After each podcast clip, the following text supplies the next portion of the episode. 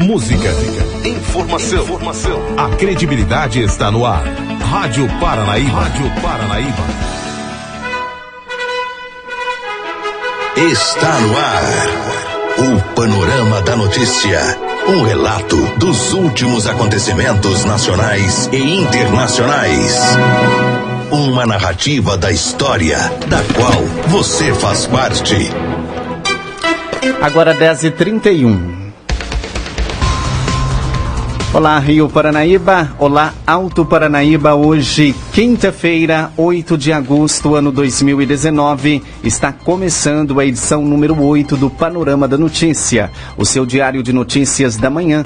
Panorama da Notícia é um programa jornalístico com abrangência regional do Alto Paranaíba. Eu sou Silvano Arruda, junto com Raquel Marim. Bom dia.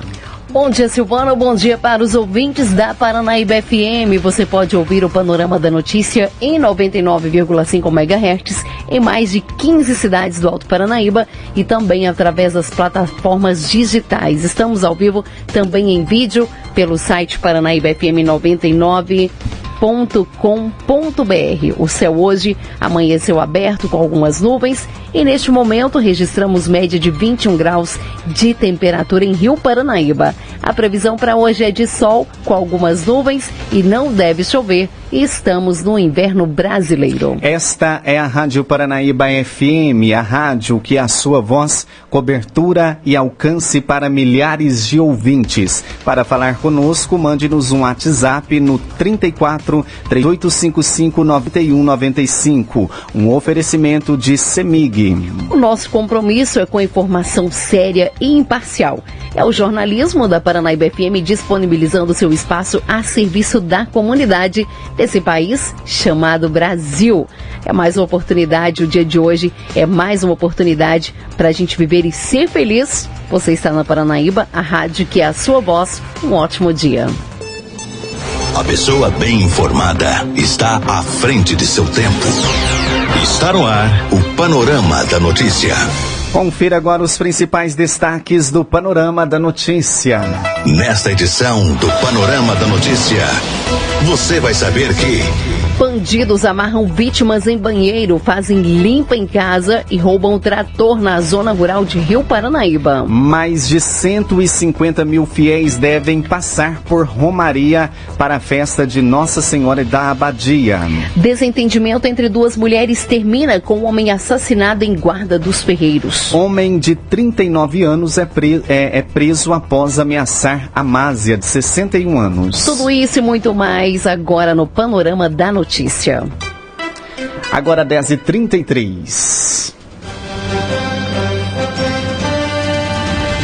Confira agora no Panorama da Notícia as principais informações desta manhã. Acompanhe.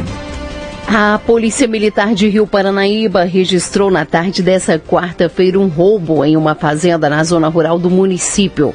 De acordo com as informações do boletim de ocorrência, assim que os militares receberam a informação através de uma ligação telefônica, eles deslocaram para a propriedade rural. No local do fato, eles conversaram com o proprietário da fazenda, o qual relatou que por volta das 16h30 estava deslocando em um trator para tratar do gado e notou que havia Chegado na sede da fazenda, um veículo Fiat Estrada de cor escura, sendo que cinco indivíduos estavam no carro. Em um ato contínuo, eles desembarcaram e, armados, anunciaram um roubo. Após abordarem o proprietário da fazenda, eles entraram em luta corporal, causando diversos hematomas. Um dos autores aplicou uma gravata na vítima e a dominou. Ainda de acordo com as informações, os autores permaneceram com a vítima e perguntaram se havia algum valor no local.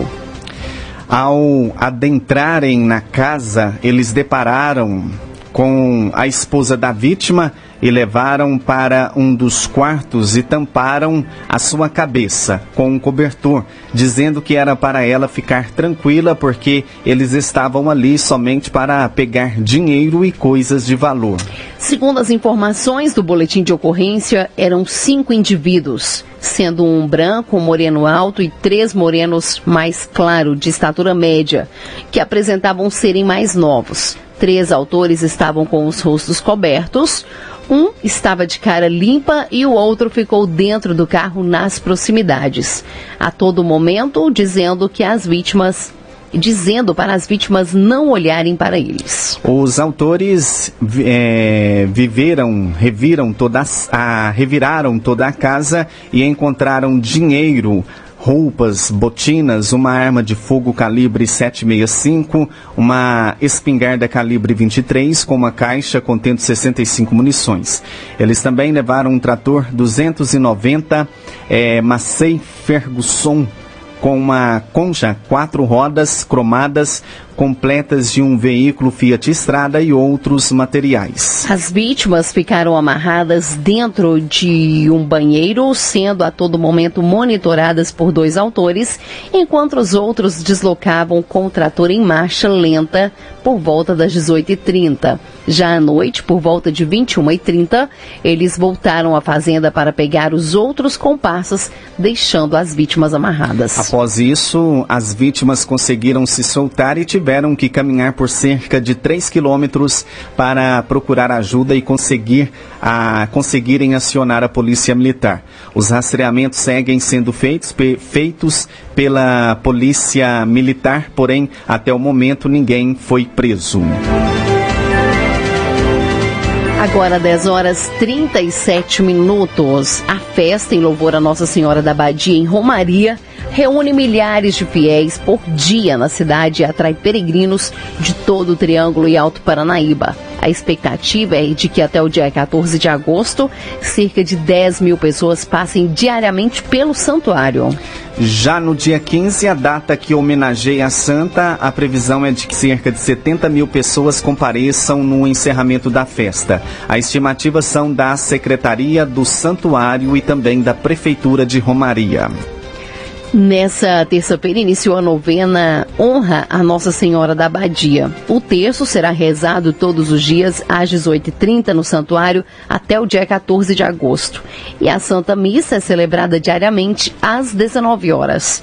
Neste ano, além tradi das tradicionais missas diárias no santuário, haverá programação como missa campal sertaneja e desfile de carro de boi. Já no dia 15, a celebração completa 149 anos com missa missas no santuário e no oratório do Bento Eustáquio em diversos horários, além de leilão de gado às 12 horas. Na data também haverá o um encerramento da festa de Nossa Senhora da Abadia com missa presidida pelo arcebispo metropolitano de Uberaba, Dom Paulo Mendes Peixoto. Ainda haverá procissão luminosa e coroação da imagem da santa pelas famílias, eh, festeiros e, em seguida, encenação da subida de Nossa Senhora ao céu e queima de fogo. Em Rio Paranaíba também será realizada a festa em louvor a Nossa Senhora da Abadia, no distrito de Abaité dos Mendes. Os festeiros terão início os festejos terão início no dia 12 de agosto com a recitação do terço e celebração da palavra com Eucaristia, com a participação da comunidade de Chaves. No dia 13 também terá a recitação do terço, só que com a participação de crianças e em seguida celebração da palavra com Eucaristia. Neste dia terá a participação das comunidades de Santa Rita de Cássia e também de Campinhos. Na quarta-feira, dia 14, será a vez dos adolescentes que participam da catequese participar da recitação do terço e da celebração da palavra com a Eucaristia. A comunidade do Divino Pai Eterno irá participar dos festejos neste dia. Já na quinta-feira, dia 15, o dia começa cedo com o terço dos homens de Abaité dos Mendes e com com a participação dos homeiros no ginásio poliesportivo. Às 10 horas terá a celebração da missa no ginásio com transmissão ao vivo da Rádio Paranaíba FM. Você pode acompanhar tanto pelo rádio, através aí da frequência 99,5, quanto pelas nossas redes sociais. Na celebração também acontecerá a coroação a Nossa Senhora. Às 12 horas será servido o almoço no centro comunitário e às 15 horas terá o terço das mãos que oram pelos filhos na Igreja Nossa Senhora da Abadia. A festa será encerrada às 19 horas com a missa no ginásio poliesportivo, onde terá a apresentação dos novos festeiros. Participe!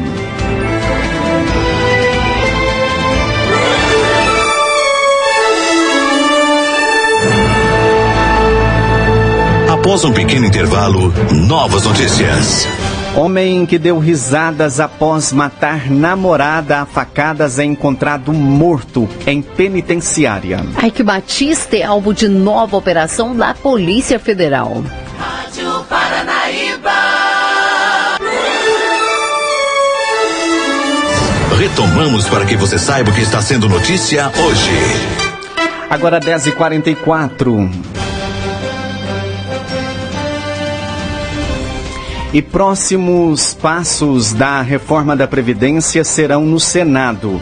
Vamos a Brasília com Gabriela Speziali da reforma da Previdência segue agora para apreciação no Senado. Foram duas sessões esta semana de votação e a sessão de ontem para apreciar os destaques demorou mais de nove horas. De acordo com a equipe econômica, a previsão é de reduzir em 930 bilhões de reais os gastos em 10 anos com a aprovação da proposta. O presidente da Câmara, deputado Rodrigo Maia do Democratas do Rio de Janeiro comemorou o resultado. Mostra o comprometimento dos deputados com a votação e o resultado foi muito positivo. Acho que no segundo turno, uma conscientização maior em cada um dos destaques. Então, nós tivemos um resultado bem melhor nos destaques que nós tivemos no primeiro turno. Acho que a matéria sai com uma ótima economia. Com certeza que o Senado vai construir também um bom texto sob a liderança do presidente Davi com a certeza que os temas que a Câmara não tratou, não teve espaço, podem ser tratados pelo Senado, a questão dos estados, a questão da capitalização, são dois temas que, sem dúvida nenhuma, se introduzidos pelo Senado serão novamente debatidos pela Câmara, mas aonde nós precisamos, claro, nesse tema, principalmente dos estados, de um apoio de todos os partidos. Aí nós vamos precisar de uma votação com todos os partidos da casa votando sim. O texto da reforma da Previdência, que segue nesta quinta-feira para o Senado Federal, prevê idade mínima de aposentadoria de 65 anos para homens e 62 anos para mulheres, tempo mínimo de contribuição para trabalhadores do setor privado de 15 anos para mulheres e 20 anos para homens, sendo 15 anos para homens que já estão no mercado de trabalho tempo mínimo de contribuição para o funcionalismo público de 25 anos para homens e mulheres, idade mínima de aposentadoria para trabalhadores da área rural de 55 anos para mulheres e 60 anos para homens, idade mínima de aposentadoria para professores de 57 anos para mulheres e 60 anos para homens, e regras de transição para quem já está no mercado de trabalho. Além disso, quem quiser se aposentar com o teto do INSS terá que contribuir por tempo mínimo de 40 anos. A oposição não gostou do resultado da votação. Esperava abrandar na Câmara as regras para as aposentadorias. O deputado Rogério Correia, do PT de Minas Gerais, disse que o trabalhador perde com a reforma da Previdência. Nós saímos daqui hoje com, no meu entendimento, nada comemorado do ponto de vista dos trabalhadores. Perdem direitos e o resumo da história é essa. Terão que trabalhar mais e receber menos. É isso que foi o que a Câmara Federal, infelizmente, aprovou para o conjunto dos trabalhadores brasileiros. O presidente do Senado, Davi Alcolumbre, do Democratas do Amapá, falou como será a tramitação da reforma da Previdência daqui para frente na casa. O que ficou estabelecido é um cronograma mínimo respeitando o regimento interno e respeitando a autoridade de cada parlamentar de debater essa matéria importante. E dentro desse cronograma se estabeleceu um prazo de 45 a 65 dias para que a gente possa debater a matéria as audiências públicas que serão autorizadas. Mas tudo isso, a partir da leitura da matéria, se ela chegar ao Senado, eu encaminharei ainda à tarde para a Comissão de Constituição e Justiça, para que a senadora Simone possa designar o relator e a partir daí começar a contar esses prazos que a gente mais ou menos planejou entre 45 e 65 dias. De Brasília, Gabriela Speziale. Agora 10h49, dia do pedestre, alerta para cuidados e atenção para prevenir acidentes. A reportagem é de João Felipe Lolli, da Rádio Itatiaia. Calçadas irregulares, sinalização inexistente, falta de educação dos motoristas. Estes são alguns desafios enfrentados pelos pedestres em grandes cidades como Belo Horizonte. Neste Dia do Pedestre, a Itatiaia conversa com a especialista em segurança no trânsito, Roberta Torres. São muitos os desafios, Roberta? São muitos os desafios, né? A começar pela locomoção mesmo, né? Então, pela qualidade das calçadas, dos passeios que uh, os pedestres encontram na cidade. Isso, o desafio ainda maior para as pessoas que têm algum tipo de deficiência ou algum tipo de mobilidade reduzida. Então, começamos por aí, por essa parte da engenharia. Aí a gente entra também na sinalização. Muitos lugares ainda precisam de uma travessia segura, de um local bem sinalizado. E a gente entra num outro ponto que é a relação dos pedestres com os motoristas, com os motociclistas. A falta de respeito ainda, infelizmente, ela é muito grande. Sobre as calçadas, acho que é importante a gente destacar que quem trafega pela região central, região centro-sul de Belo Horizonte, vê uma realidade mas nas periferias, nas partes mais distantes do centro da capital, aí sim é que as calçadas são um desafio maior, porque ou elas não existem, ou quando existem, são muito pequenas, são irregulares e trazem esses problemas. É importante dizer que uma mesma cidade tem diferentes realidades. Sim, uma mesma cidade tem diferentes realidades e isso é tão perceptível que é, quando a gente vê a, principalmente as reclamações né, das pessoas, é exatamente pela falta mesmo de cuidado pela falta de manutenção é, desses lugares que são tão importantes para a circulação dos pedestres.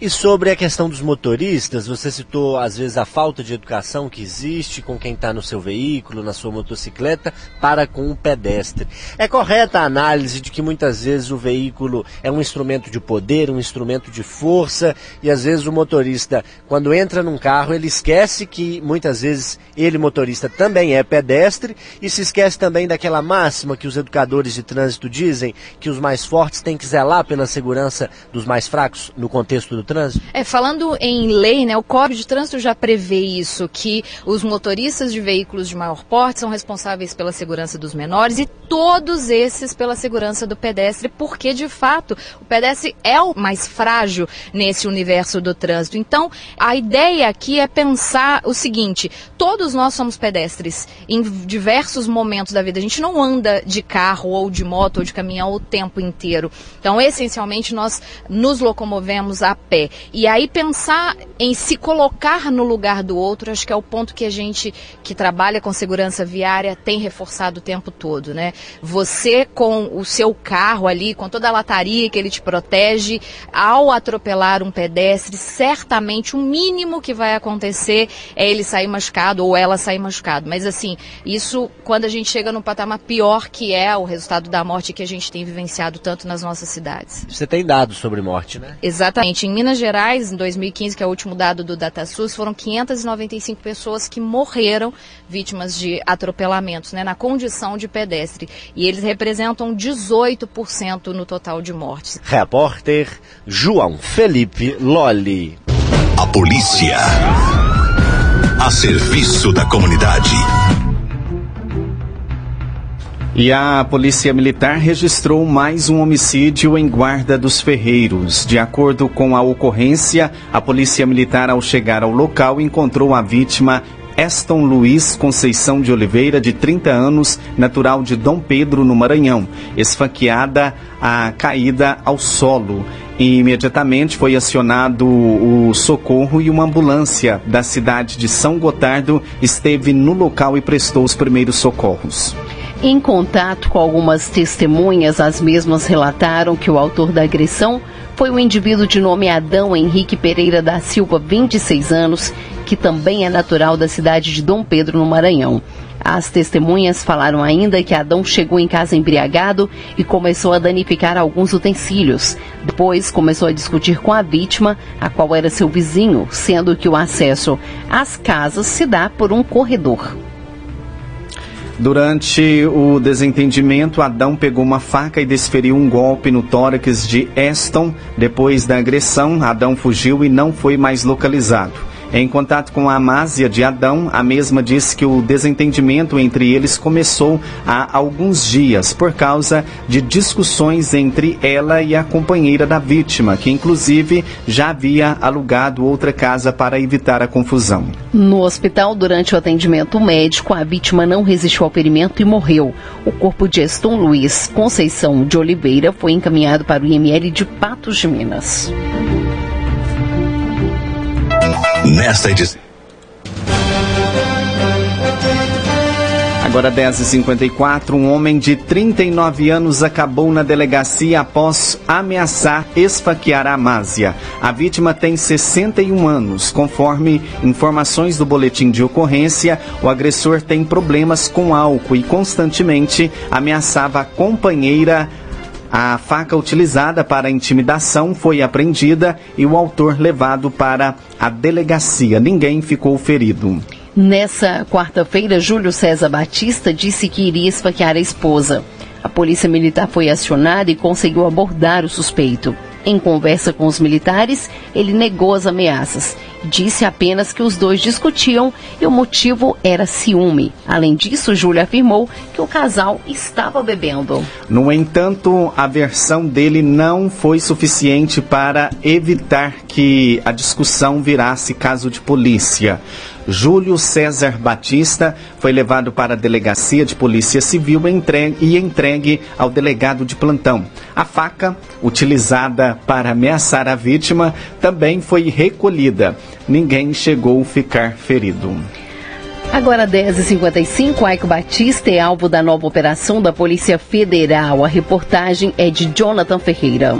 O empresário Ike Batista voltou a ser preso pela Polícia Federal em mais uma etapa da Operação Lava Jato. A prisão foi determinada pelo juiz federal Marcelo Bretas, responsável pela Lava Jato no Estado. A decisão atendeu a um pedido do Ministério Público Federal, que teve como base a delação premiada do banqueiro Eduardo Plas. Os agentes também visam cumprir mandados de busca e apreensão de documentos nas casas de pessoas ligadas ao empresário. O ex-homem mais rico do Brasil já havia sido preso preso em janeiro de 2017, acusado de corrupção ativa e lavagem de dinheiro em um esquema envolvendo o ex-governador do Rio de Janeiro, Sérgio Cabral. De acordo com a denúncia, Ike teria pago propina a Cabral para obter vantagens em contratos com o governo fluminense. Quatro meses depois, no entanto, ele foi solto por decisão do ministro do Supremo Tribunal Federal, Gilmar Mendes. No último mês de julho, Ike havia sido condenado a mais de 30 anos de prisão, mas continuava solto. Do Rio de Janeiro, Jonathan Ferreira. Agora 10h57. A polícia. A serviço da comunidade. Gedean Maquiel Martins, atualmente com 33 anos, foi encontrado morto em uma cela na penitenciária da cidade de Araguari nesta última terça-feira. Ele estava preso desde o assassinato brutal da ex-namorada Mayra Guimarães Amorim em 2014. Na época, ele confessou com riqueza de detalhes a barbaridade e deu risadas na delegacia com o rosto cheio de sangue. O caso teve uma grande repercussão em toda a região. O corpo de Gedeão foi encontrado com uma corda amarrada em volta do pescoço, pressupondo um suicídio. Ele estava na cela 8 do bloco A. O caso deve ser investigado pela Polícia Civil para saber o que de fato aconteceu. Colegas de cela disseram que ele já havia tentado se matar outras vezes. A perícia técnica da Polícia Civil esteve no local para verificar o acontecido. Gedean possuía inúmeras passagens policiais e era considerado de alta periculosidade. Em 2017, ele foi condenado a uma pena de 14 anos e 6 meses. O homicídio brutal que levou à prisão de Gideon aconteceu no dia 22 de dezembro do ano 2014, na Avenida Afonso Queiroz, na cidade de Patos de Minas. O casal seguia em um carro quando começaram as agressões. Pedindo socorro, Mayra conseguiu frear e tentou fugir, mas Gideon a agarrou e a vítima caiu. Com ela no chão, Gedeon foi pisando na cabeça dela. Ele também desferiu vários golpes de faca na vítima, que morreu no local. Os policiais saíram de imediato à sua captura e conseguiram prendê-lo. Na cela da delegacia, Gedean confessou e deu detalhes do crime. A frieza com que o ex-detento relatou o assassinato impressionou todo mundo. Ele chega a dar risadas ao lembrar o momento em que desferiu os, os golpes de faca na mulher. Este foi mais um caso emblemático de violência contra a mulher em Patos de Minas, que já teve vários outros registros. Nesta madrugada, por exemplo, uma jovem passou a noite sendo agredida e estuprada. Completando 13 anos nesta quarta-feira, a Lei Maria da Penha surgiu para proteger a mulher em casos como este, já que elas se veem em uma posição mais fragilizada. Agora 10h59, esse foi o Panorama da Notícia, um oferecimento de CEMIG. Você caminhou conosco pelo Panorama da Notícia. O conhecimento dos fatos faz de você um cidadão ativo. Agora 11 horas, este foi o Panorama da Notícia, edição de número 8. Nesta quinta-feira, 8 de agosto de 2019, com a apresentação de Silvano Arruda e Raquel Marim. Panorama da Notícia, uma produção do Departamento de Jornalismo da Paranaíba FM. Reveja e escute novamente no seu computador e smartphone. Em instante, o nosso programa estará disponível em áudio e em vídeo no site paranaibfm99.com.br. O Panorama da Notícia é multiplataforma. Além do site, você encontra este programa disponível também no YouTube e no podcast do Spotify. Agradecemos o carinho de sua audiência e continue com a programação da Paranaíba FM. A seguir tem o Giro pelo Meio Artístico. Mais informações ao decorrer do dia em nossa programação ou em nosso site. Fiquem com Deus. Bom dia, Rio Paranaíba. Bom dia, Alto Paranaíba. Você caminhou conosco pelo Panorama da Notícia. O conhecimento dos fatos faz de você um cidadão ativo.